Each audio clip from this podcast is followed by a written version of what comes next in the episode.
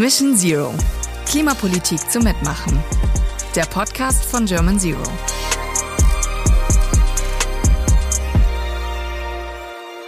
Du, Jule, woran denkst du eigentlich, wenn du an Lobbyismus denkst? Ich habe tatsächlich eine sehr klassische Vorstellung von Lobbyismus.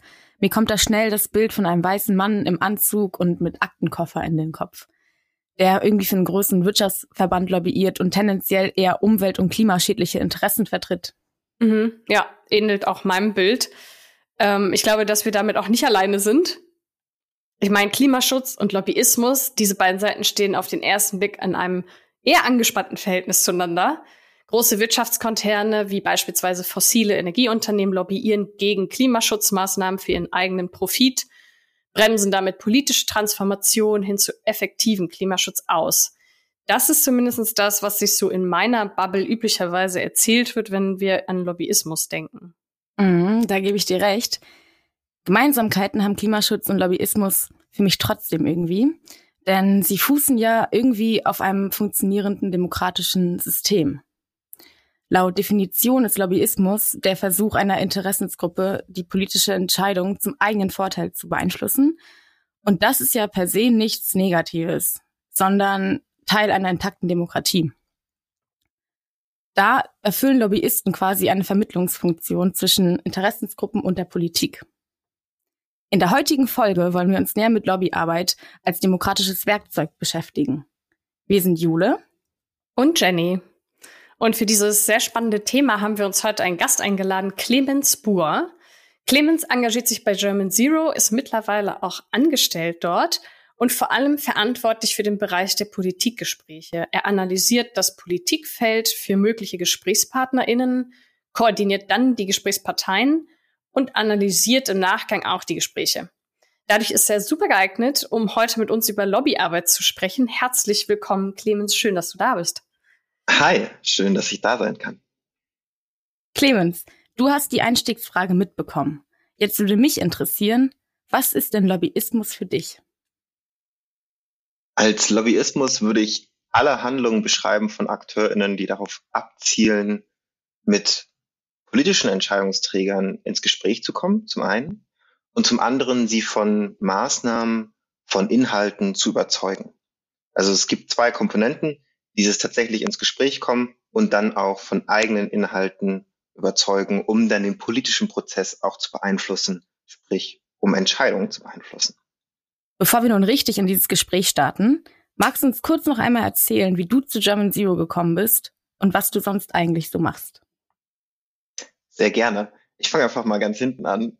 Sonst so bin ich eigentlich Student, gerade an der Universität Konstanz immatrikuliert und studiere dort Politik und Verwaltungswissenschaft. Zu German Zero bin ich gekommen, nachdem ich meinen Bachelor in Politikwissenschaft in Mannheim abgeschlossen habe. Nach einem Praktikum, welches ungefähr sechs Monate ging und ich danach nicht so richtig wusste, was ich machen sollte, saß ich tatsächlich einfach im Auto und habe einen Podcast gehört. Und da hat Julian Zuber, unser Geschäftsführer von German Zero, einfach von German Zero und seinen Arbeiten erzählt. Ich fand das so interessant, dass ich mich initiativ beworben habe als Praktikant, wurde prompt genommen, war drei Monate Praktikant, war dann zwei Monate im Auswärtigen Amt und bin dann als Vollzeitkraft zu German Zero zurückgekommen, um mich Vollzeit bei den Politikgesprächen zu engagieren und diese zu koordinieren mit den Ehrenamtlichen zusammen. Ah, das ist ja eine schöne Anekdote mit dem Podcast und auch cool, dass sich dein Studium und dein Engagement so gut vereinen lassen. Okay, dann kommen wir mal zurück zu den äh, Politikgesprächen, die ihr bei German Zero führt. Wozu führt ihr diese Gespräche denn eigentlich und auf welchen Ebenen finden die Gespräche statt? Also Ebenen meint, mit welchen PolitikerInnen, auf welchen Kommunal-, Landes- oder Bundesebene sprecht ihr denn so? Nun, die Initiative für die Politikgespräche war tatsächlich, dass wir gesehen haben, dass das Engagement in der Klimapolitik sehr nachlässt. Und wir dachten uns okay, in Ordnung, gut, wenn das die Politik nicht selbst hinbekommt, dann unterstützen wir sie dabei und liefern ihnen genau die Inhalte und die Maßnahmen, die sie brauchen, um eine 1,5 Grad konforme Klimapolitik zu gestalten. Und deshalb sprechen wir mit den PolitikerInnen auf unterschiedlichsten Ebenen. Wir sprechen mit PolitikerInnen zum Beispiel ähm, auf der Ministerialebene, indem wir mit Ministerialbeamten, mit StaatssekretärInnen, teilweise sogar mit MinisterInnen sprechen. Aber ganz klassischerweise sprechen wir mit den Bundestagsabgeordneten. in dem unsere Lokalgruppen Gespräche mit ihren Wahlkreisabgeordneten führen, um dann die Maßnahmen und Inhalte aus dem 1,5 Grad Gesetzespaket zu überliefern und die Inhalte auch überzeugend darzustellen. Mhm. Das 1,5 Grad Gesetzespaket für alle, die dies bis hierhin noch nicht gehört haben, ist äh, tatsächlich ein Ergebnis aus der Arbeit von German Zero. Mit sehr, sehr vielen Leuten wurde daran gearbeitet und wir haben auch dazu noch eine Podcast-Folge, die das genauer erklären wird. Aber wir verlinken das trotzdem mal in den Shownotes. Ja, mega interessant, wie ihr die beiden Ebenen und die verschiedenen Akteure alle mitdenkt. Denn an sich reichen Gesetze ja nicht. Es muss ja auch in die Umsetzung gehen und dafür sind ja vor allem die Kommunen zuständig. Und somit müssen der Bund, der die Gesetze eben schreibt, und die Kommunen, die die Gesetze umsetzen, auch gut kooperieren können, oder? Das ist richtig. Und deshalb betreibt German Zero tatsächlich diese Arbeit auf zwei unterschiedlichen Ebenen. Zum einen kümmern sich die Lokalgruppen mit den Politikgesprächen auf der Bundesebene um die Überzeugungsarbeit und die Sensibilisierung der Bundestagsabgeordneten, der Ministerialreferenten und so weiter. Und zum anderen kümmert sich Local Zero um die direkte Umsetzung in den Kommunen. Und das macht uns so besonders, weil wir wie so eine Klammer wirken, die sich um die Klimapolitik schließt. Von oben kommen die Lokalgruppen, von unten kommen die Local Zero Klimaentscheider. Auch zu den Local Zero Gruppen haben wir eine extra Folge, die das nochmal genau erklären wird. Ähm, das sind auf jeden Fall die Lokalgruppen, von denen wir hier immer sprechen, die vor Ort in den Kommunen sich zusammenfinden, ehrenamtlich sich engagieren und dann mit den, unter anderem mit den PolitikerInnen in die Gespräche gehen. Ja, ich vermute mal, Clemens, dass die wenigsten unserer ZuhörerInnen schon mal mit einem Politiker oder einer Politikerin gesprochen haben. Kannst du uns mal ein bisschen mitnehmen in die Gespräche und erklären, wie ihr die so führt, wie die ablaufen und auch, was ihr zur Vorbereitung macht? Na klar, sehr gerne. Ganz am Anfang steht natürlich die Auswahl der GesprächspartnerInnen. Das heißt, wir wollen natürlich unsere Maßnahmen genau an die Leute bringen, die für diese Maßnahmen auch zuständig sind. Denn in unserem 1,5 Grad Gesetzespaket gibt es über 240 unterschiedliche Maßnahmen auf relativ viele Sektoren verteilt. Das heißt, wir müssen die Person finden, mit den richtigen Maßnahmen verbinden und mit dieser Person auch ins Gespräch gehen. Und das machen wir alles in der Vorbereitung. Sprich, wir schauen uns einfach an, wer ist für was zuständig. Dann schauen wir uns an, wo sitzt die Person, in welcher Partei sitzt sie und in welcher Position ist sie in der Fraktion tätig. Denn das alles beeinflusst ja tatsächlich auch die Gesprächsthematiken, die wir mit dieser Person durchnehmen möchten. Wir fragen dann relativ einfach per Telefon oder Mail einen Termin an mit dieser Person, mit dem Bundestagsabgeordneten oder der Bundestagsabgeordneten, schauen dann mal, was rauskommt.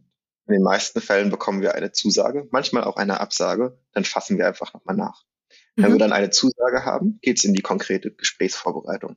Und wir kümmern uns dann im Endeffekt um die Inhalte, die für den MDB interessant sind. MDB an dieser Stelle, Mitglied des Bundestags. Ich werde es wahrscheinlich noch häufiger so nennen, einfach weil es abgekürzt ist. Gehen wir dann erstmal in ein Gespräch hinein, haben wir dann meistens in einem Erstgespräch relativ klare Strukturen. Das heißt, wir stellen zum einen vor, worauf unser 1,5 Grad Gesetzespaket beruht. Das ist das Restbudget. Stellen dann die einzelnen Sektoren aus dem 1,5 Grad Gesetzespaket vor und gehen dann schon ein bisschen detaillierter in die einzelnen Sektoren, die für den MDB relevant sind. In einem Zweitgespräch gehen wir schon deutlich detaillierter in die Thematiken hinein. Da kümmern wir uns eher so um den Sektor, erklären da ganz konkret, welche Maßnahmen relevant sind und gehen dann teilweise schon auf die Gesetzesebene über und erklären dort, welche Maßnahmen wir vorschlagen, um die Gesetzesinitiative zum Beispiel zu starten oder aber noch zu ändern, wenn sie schon läuft. Nebenbei wird ein Gesprächsprotokoll angefertigt, sodass wir in der Nachbereitung auf das zugreifen können, was wir im Gespräch gemacht haben, um dann das nächste Gespräch vorzubereiten. Also eine relativ klassische Aufteilung. Mhm. Und mit wie vielen Leuten macht, führt ihr solche Gespräche so durch? Ich stelle mir das jetzt relativ kompliziert vor. Einer sitzt und erzählt oder mehrere erzählen, einer muss Protokoll schreiben. Also so, wenn ich mir das jetzt so vor meinem inneren Auge vorstellen muss. Meistens sitzt der oder die MDB dann mit einem oder zwei MitarbeiterInnen in einem Call. Und mhm. wir sitzen häufig zu dritt, zu viert mit in diesem Call. Und mhm. dann sprechen unterschiedliche Leute zu unterschiedlichen Themen. Manche Leute können zum Beispiel viel zum Verkehrssektor sagen, manche Leute können mehr zum Energiesektor was sagen und so teilt sich das ein bisschen auf. Und dann gibt es oft noch eine Person, die natürlich dieses Protokoll führt und in dem Rahmen dann sehr wenig sagt, weil sie einfach beschäftigt ist zu tippen. Mhm. Spannend. Ja, total. Es hört sich nach sehr viel Organisation, sehr viel Arbeit und Planung an, aber so im Kern stelle ich es mir gar nicht so kompliziert vor, so ein Gespräch dann zu führen. Man braucht halt irgendwie eine gute Vorbereitung. Aber welche Erfahrung hast du denn bei deinen bisherigen Gesprächen gemacht? Wie war das für dich und was macht ein Gespräch am Ende erfolgreich? Die Gespräche, die ich geführt habe, waren tatsächlich ziemlich positiv. Und ich bekomme auch relativ viel positives Feedback, wenn ich die Protokolle lese oder mit den Ehrenamtlichen, die hauptsächlich diese Gespräche führen, rede. In diesen Politikgesprächen sind die MDBs meistens total begeistert von der Fülle des Gesetzespakets. Sie sind begeistert von der Detailtiefe, denn es enthält genau die Informationen, die sie brauchen, um eigene Gesetze zu starten und zu schreiben. Und auch im laufenden Gesetzesprozess nochmal nachzuhaken und in Detailfragen tatsächlich noch Dinge zu ändern, die wirklich relevant sind. Wir bekommen auch tatsächlich von einigen MDBs die Aufforderung, uns noch aktiver einzubringen, damit wir mehr diesen Druck aufbauen und damit die Politik auch diesen Druck spürt und dementsprechend aktiver und engagierter handelt. Das Problem ist natürlich, wir können unsere Erfolge nicht wirklich messen. Wir können nicht sagen, diese eine Gesetzesinitiative, die beruft sich auf unsere Inhalte. Das ist ziemlich schwierig. Aber wir haben definitiv das Thema präsenter gemacht bei den MDBs. Und dementsprechend haben wir dazu beigetragen, dass Klimapolitik engagierter gedacht und am Ende auch gemacht wird. Denn darum geht es am Ende. Wir wollen in einer 1,5 Grad Welt leben in der Zukunft und nicht mit den Risiken, die eine 2 Grad oder gar eine 2,5 Grad Welt implizieren. Und deshalb ist es so wichtig, dass wir diese Politikgespräche auch führen. Mhm. Ja, mega wertvolle Arbeit, die ihr dort leistet und auch viele Ehrenamtliche. Nun ist es ja so, dass German Zero genau davon lebt, von ehrenamtlichen Engagement. Und aus eigener Erfahrung weiß ich aber auch, dass es da Hürden gibt, sich zu engagieren. Zum einen ist das Thema Zeit relevant beziehungsweise oft hat man einfach zu wenig Zeit oder glaubt es zumindestens. Und dann ist da noch die Frage, ob man überhaupt qualifiziert genug ist. Also habe ich genug Wissen zu den Themen, um mich da wirklich in ein Gespräch zu begeben mit Politikern, die sich mit diesem Thema hoffentlich auskennen. Und das ist manchmal ganz schön einschüchternd, wenn jetzt hier Zuhörerinnen denken so, oh, ich würde mich super gern engagieren, aber irgendwie weiß ich nicht, ob ich genug kann oder weiß. Was würdest du denen denn raten? Wie kann der Einstieg gelingen? Nun, ganz am Anfang steht natürlich unsere Engagementveranstaltung. Schau dir einfach an, welche Stellen beziehungsweise welche Ehrenämter bei uns möglich sind. Dabei kannst du einfach auf der Website dir die nächste Engagementveranstaltung anschauen, dich dort registrieren und dann in dieser Engagementveranstaltung einmal den kompletten Überblick bekommen über alle möglichen Stellen, die wir dir anbieten möchten, um dein Engagement wirksam einzubringen. Und dann ist es so, dass wir dich tatsächlich auch einarbeiten. Also hast du erstmal etwas gefunden, was du spannend findest, dann kommen wir, nehmen dich an die Hand und führen dich durch diese Organisation durch. Wir zeigen dir alles relativ ganz genau, wo du die Inhalte findest, wie du dich vorbereiten kannst und wie du prinzipiell auch deine Rolle ausleben kannst. In einer Lokalgruppe geht es eher darum, diese Gespräche zu führen und zum Beispiel diese Gespräche auch natürlich auf den sozialen Medien zu begleiten. Sprich, wenn du da dich entscheiden möchtest, in Lokalgruppen aktiv zu werden, ist es natürlich ziemlich cool, sich die Rollen dort einfach mal anzuschauen und mit Ehrenamtlichen zu sprechen. Ganz klar, Ehrenamtliche sind auch nur Menschen und das wissen wir auch. Deshalb sind unsere Calls meistens eher abends, denn so an einem Tag ist man eher beschäftigt mit seinem Vollzeitjob. Aber abends in der Lokalgruppe sitzen dann die Ehrenamtlichen zusammen und sie unterstützen sich gegenseitig. Deshalb ist man nie alleine. Und wir als Hauptamtliche sind immer dafür da, dich als Ehrenamtlicher in jeder Hinsicht zu unterstützen. Ja, das können Jenny und ich ganz gut aus eigener Erfahrung auch bestätigen. Wir wurden sehr gut mitgenommen von German Zero, den Hauptamtlichen, anderen Ehrenamtlichen, die schon länger dabei sind. Jede und jeder kann sich einbringen und seine Rolle und Aufgabe finden. Und Vielfalt ist für ehrenamtliches Engagement einfach auch so unglaublich wichtig und hilfreich. Ja, total. Also Unterstützung von German Zero gibt's beim Start auf jeden Fall. Jetzt habe ich aber noch mal eine Frage, noch mal ein bisschen detaillierter zu den Politikgesprächen. Wenn ich jetzt da rein möchte, ich möchte irgendwie äh, damit starten, ich habe aber das Gefühl, ich habe nicht genug Wissen oder ich fühle mich einfach nicht gewappnet. Ähm, wie arbeitet ihr diese Leute ein oder welchen Support gibt's da, damit ich mich da gut gewappnet fühle für so ein erstes Gespräch zum Beispiel? Nun, im Prinzip haben wir tatsächlich sehr viele Inhalte, auf die du zurückgreifen kannst.